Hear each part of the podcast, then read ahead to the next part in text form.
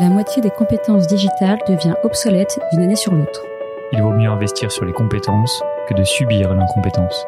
Je suis Benoît, cofondateur d'Untrain, agence de formation sur mesure pour les métiers du digital et de la tech. Avec l'Avant-Garde, on vous propose de rencontrer nos trainers, ceux qui font le succès de nos formations, ceux qui ont un temps d'avance. Ils sont spécialistes marketing, data, acquisition, produits, et ils viennent vous confier en 5 minutes les clés de leur efficacité. Ce sera court, concret, et ce sera utile demain. Bonjour à tous, bienvenue dans un nouvel épisode de l'Avant-Garde. Aujourd'hui, on accueille Thibaut. Salut Thibaut. Salut. Super content de t'avoir euh, dans l'Avant-Garde Thibaut.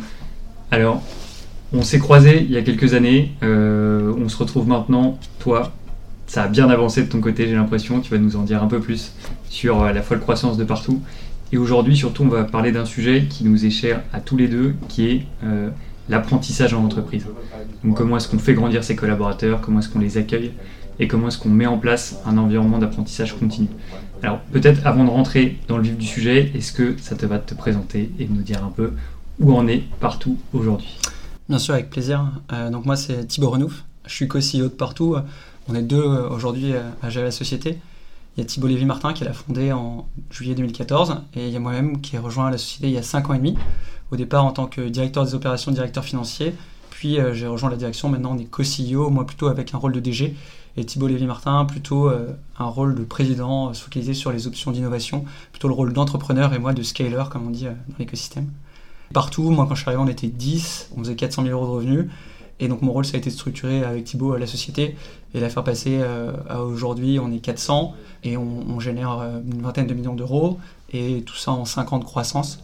Euh, et principalement, nous, ce qu'on fait, c'est un SaaS, donc un software as a service, pour les entreprises qui ont des points de vente. Et on accompagne ces entreprises dans la digitalisation de leur réseau, notamment en faisant apparaître leurs points de vente sur Internet, notamment sur Google Maps, Facebook, Instagram, Apple, donc euh, renseigner les informations d'horaire, d'adresse, numéro de téléphone, pour que les clients puissent euh, s'y rendre. Mais aussi, j'ai aussi tout ce qui est avis, réputation, tâches, euh, interaction. Concrètement, pour faire très simple, on permet aux points de vente de se rapprocher de leurs clients grâce au digital.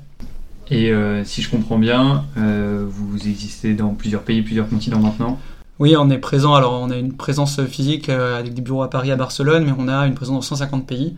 Euh, on est notamment euh, très fort, en, leader en France, Espagne, Italie, et plus largement en Europe, en Amérique latine, euh, en Arabie Saoudite, au Middle East et en Inde. Ok, très clair. Et alors, je sais qu'en parallèle de partout, tu as cofondé ou développé Tribes, qui est un média sur l'environnement des startups et la productivité en startup. Est-ce que tu peux nous en dire un peu plus là-dessus aussi sur cette activité qui est une seconde activité, si je comprends bien pour toi? Oui, bien sûr, bah, c'est un projet sur les week-ends et, le soir, qui est plutôt un, hobby. Euh, l'idée, c'est plutôt de prendre du recul sur ce qu'on fait euh, chez partout et de proposer à d'autres euh, entrepreneurs, C-level, d'autres startups de prendre du recul sur ce qu'ils font et d'écrire des articles de fond pour les mettre à disposition gratuitement de l'écosystème. Mais c'est souvent des articles d'experts avec un point de vue assez opérationnel et des éléments actionnables.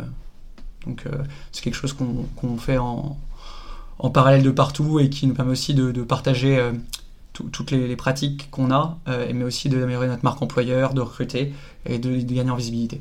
Ouais, super intéressant. Tu, euh, tu, parles de ces contenus dans un environnement de start-up. Moi, je trouve aussi que euh, ces contenus issus des startups, ils ont beaucoup de valeur dans des organisations peut-être un peu plus traditionnelles, un peu plus grosses. Et je trouve qu'en tout cas, il y a une grosse valeur aussi à aller chercher ça et intégrer de la compétence qui vient des startups comme la vôtre dans des plus grandes organisations. Totalement d'accord. En tout cas, j'ai l'impression que vous faites beaucoup de choses sur l'aspect euh, learning, apprentissage dans la boîte. Et là, ce que je te propose, c'est qu'on creuse un peu votre stratégie de contenu. Donc, comment est-ce que vous créez du contenu accessible pour tous euh, les collaborateurs de partout et qui leur permettent, j'imagine, de monter en compétence sur tout leur métier est-ce que je me trompe déjà dans le fait que vous avez mis en place beaucoup de choses là-dedans Non, on a, on a, mis pas mal de choses en place. Après, je pense que beaucoup de startups ont mis en place des, choses, euh, mais, c'est un vrai sujet global pour toutes les entreprises, pas seulement que, les startups. En gros, euh, pour faire très simple, nous on distingue vraiment la partie knowledge management, c'est-à-dire gestion de la connaissance, et enablement, qui est l'utilisation de cette connaissance pour faire apprendre euh, les gens, pour les faire monter en compétences. Donc là, le premier sujet, c'est vraiment euh, la création du contenu, donc la gestion de la connaissance, donc knowledge management. Il y a pas mal de choses à dire là-dessus. déjà, je pense que ça devient indispensable à partir d'un moment où on a une dizaine d'employés.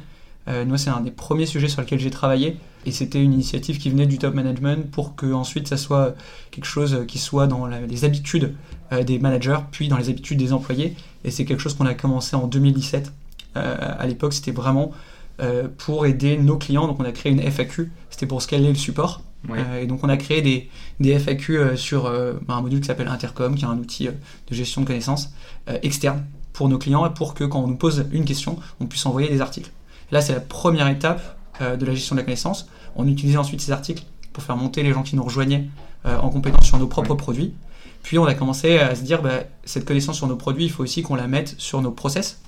Et donc on a commencé à créer ce qu'on appelle le wiki. le wiki, c'est un peu un Wikipédia interne dans lequel sont renseignés euh, maintenant des centaines et des centaines d'articles sur tous les process, que ce soit des process RH, euh, support, euh, customer success, sales, des méthodologies, pour que n'importe quelle personne puisse facilement, en autonomie, chercher les contenus.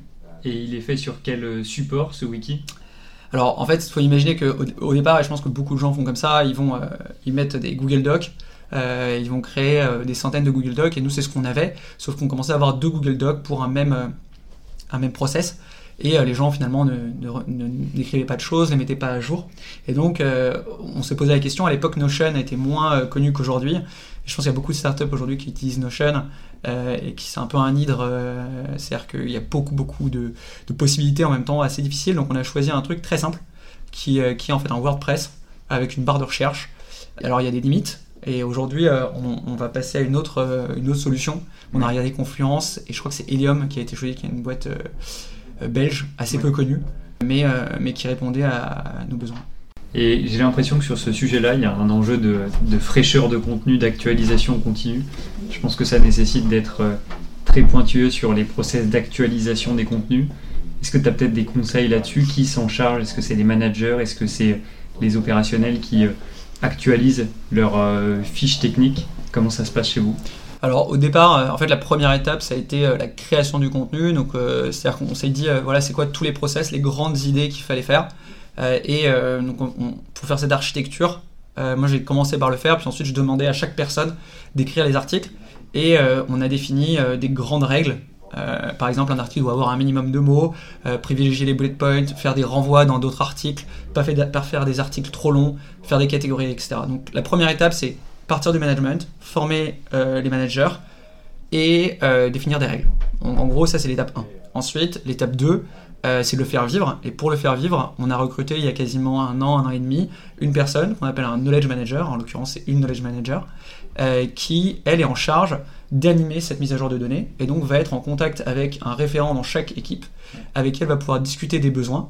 Donc elle va avoir un peu de, de rôle. Le premier, c'est d'identifier les, les, trous dans la raquette, comme on dit les, points où il manque des choses, et en même temps euh, pousser les euh, référents à trouver les bonnes personnes dans les différentes équipes pour écrire ces articles.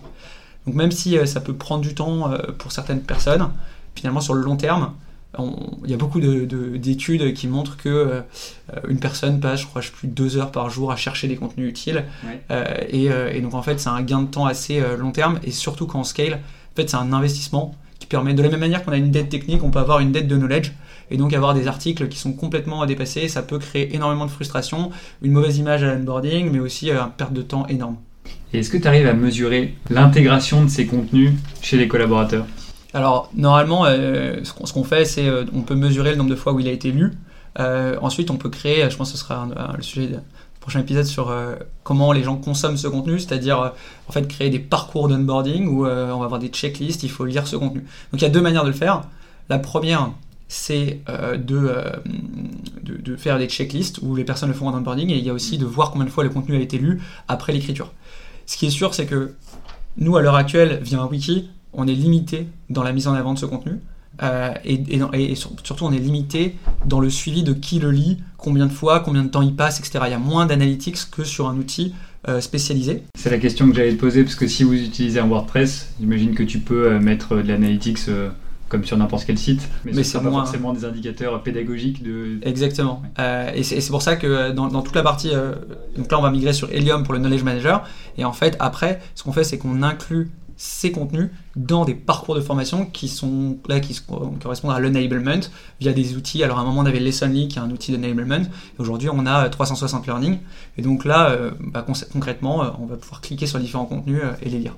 Et ça veut dire, si je comprends bien, que c'est quasi intégralement du contenu qui vient de partout. Vous vous intégrez pas spécialement de contenu externe, vous achetez pas par exemple de e-learning ou autre chose comme ça. À l'heure actuelle, non. Euh, on écrit beaucoup de contenu euh, euh, interne. Et d'ailleurs, c'est plutôt l'inverse, c'est-à-dire qu'on fait beaucoup d'articles qu'on écrit en interne, qu'on publie ensuite en externe. Sur Tribes, par exemple, c'est un article sur comment, gérer, comment on utilise Slack et Gmail. Euh, qui sont des questions basiques, mais euh, des règles de base pour bien travailler en équipe. Ensuite, on l'a publié euh, sur, sur Drive. J'avoue que c'est pour ça que moi j'avais très envie de venir te voir, c'est que je trouve la stratégie super intéressante de partir de contenu interne et d'en faire un média externe après. Je trouve que d'une part ça fait rayonner la boîte et sa capacité à faire apprendre, et d'autre part ça doit être aussi super valorisant pour les collaborateurs qui participent à ça, parce que j'imagine que ils travaillent pour la performance de partout, mais ils travaillent aussi pour le rayonnement de leurs propres compétences sur le marché. Ouais, en mettant ça à disposition sur Tribes. C'est marrant parce que moi j'essaie de beaucoup pousser les, collaborateurs à justement écrire, à partager ce qu'ils font. Euh, il y a une notion de personal branding et même d'employee branding qui est importante. Après, euh, ce qui est dommage, mais ce qui est en même temps assez sympa, c'est que c'est souvent en partant euh, qui, décident d'écrire un article sur tout ce qu'ils ont fait. Et c'est aussi une manière, là j'ai Patrice Barbusier qui est mon directeur marketing, qui a passé 30 euh, minutes, enfin qui a écrit un article qui se lit en 30 minutes sur tout ce qu'il avait mis en place sur les 5 dernières années. Et il m'a dit j'ai été contacté par plein de gens pour être au bord de start-up, pour chercher potentiellement un nouvel emploi, pour euh, bah, faire plein plein de choses, d'investissement, etc. Euh, et, il m'a envoyé un message il y deux semaines pour me dire Ah, c'est trop cool, j'ai été contacté par plein de gens, mais je lui ai dit bah, finalement, cette stratégie, ça aurait été bien aussi de potentiellement la mettre en place plus tôt pour recruter, pour faire briller la, marque et notre savoir-faire. Mais à nouveau, c'est un point sur lequel on se rejoint. Euh, j'ai l'impression que du coup, tu n'as pas peur de. Euh, tu travailles pas pour la rétention des informations chez partout, tu n'as pas peur de l'ouverture de ces compétences-là au marché. Et euh, tu te dis pas que tes process internes, super bien huilés, peuvent aussi servir à la concurrence ou en tout cas aux autres boîtes de l'environnement sur le marché. Ou même si tu te le dis, en tout cas, ça n'a pas de te poser de problème. Non, ça euh, ça me pose pas forcément de problème. C'est une question que m'avez déjà posée plusieurs fois. Euh, je pense que les points qui sont en plus embêtants, c'est quand on met, euh, en avant un employé, par exemple un sales, qui a fait 200% de ses objectifs ou des très bons résultats, et qu'ensuite cette personne elle est contactée par 50 chasseurs de tête. Parce qu'on l'a mis en avant. Donc là, c'est moins ce que j'essaie de faire en ce moment. Par contre, que quelqu'un copie un process, ça me, je pense pas que ce soit problématique. Euh, et au contraire, nous, on s'inspire, enfin 80% des process qu'on a chez Partout sont inspirés euh, de, personnes. Du marché. Euh, du marché, de gens qui nous parlent. Moi, à chaque fois que je discute avec quelqu'un, il y a trop de bonnes idées qui, qui en ressortent. Et, et, tous les employés viennent d'anciennes entreprises dans lesquelles il y avait des bons process. Donc il y a aussi des rapports d'étonnement après un mois et on dit Ah, mais moi j'avais ça dans mon ancienne entreprise. Et, et ça crée des process qui ensuite tiennent 5 bah, ans. Ouais. Non, mais on, partage complètement cette vision du partage inter-entreprise et de la valeur que tu peux aller chercher à, aller récupérer des contenus dans d'autres boîtes, ça c'est sûr, mais aussi à en donner. En donner pour participer à ta marque employeur, pour euh, faire en sorte que euh, tes collaborateurs soient contents d'être là, d'optimiser leur boulot. Donc euh, j'ai l'impression qu'on se retrouve bien là-dessus. Et tu nous parlais en, off d'un autre aspect du knowledge management, chez toi, qui était la data. Euh, c'est un, point clé aussi chez toi? Bah, Je pense que là, on passe à une, nouvelle taille d'entreprise. Là, on a recruté 200 personnes cette année. C'est un énorme challenge, euh, enfin continu. Je te disais, c'est un, peu intense en ce moment. Euh, et un des enjeux, c'est justement d'avoir de, la bonne donnée. Parce que, que ce soit d'un point de vue CRM, d'un point de vue même employé, LES, IRH, etc., il y a plein de données qui sont à plein d'endroits. et en fait, tout ce qu'on faisait sur la donnée, je dirais, euh, des enfin, des types les articles, les process.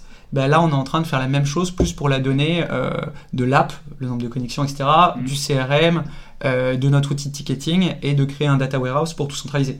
Donc en fait, ce qui se faisait pour des process doit se faire aussi pour des, sujets pure data, pour pouvoir dire, ben, tel client, il a telle, je sais pas, telle utilisation de l'application, telle dépense, tel produit qu'il n'a pas, qu'on pourrait upseller et driver les équipes à partir de la data. C'est marrant parce que c'est un peu un sujet que moi je trouvais euh, hyper euh, théorique euh, quand, j'étais en conseil. tout le monde disait oui, il faut être data-driven, client-centric, etc. Et là, depuis six mois, je dirais que c'est un vrai enjeu. Parce qu'à chaque fois qu'on veut sortir des trucs, en fait, à 400, on n'a pas de la vision sur tout. Et, et finalement, on a besoin d'avoir des réponses à nos questions. Et ces réponses, elles sont dans les données, qui sont sur plusieurs outils. et les croiser donne beaucoup de valeur.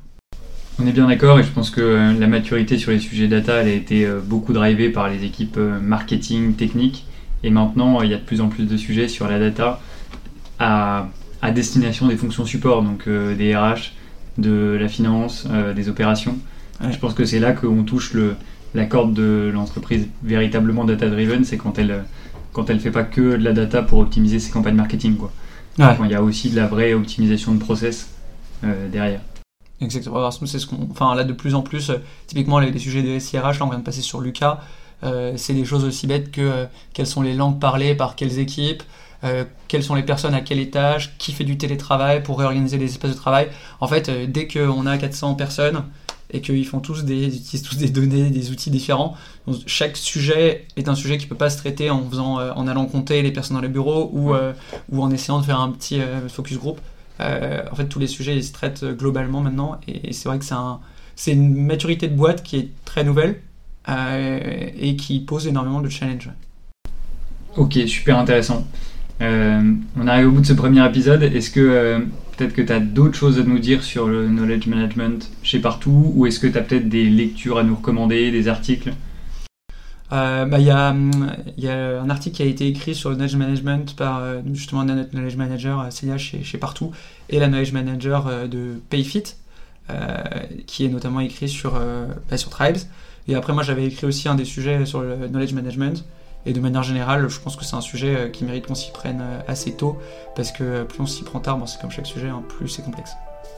On est d'accord. Merci beaucoup Thibaut. Et on se reparle dans un prochain épisode, et là on va parler de parcours d'apprentissage continu, d'onboarding des collaborateurs, plein d'autres sujets complémentaires. Merci. Salut.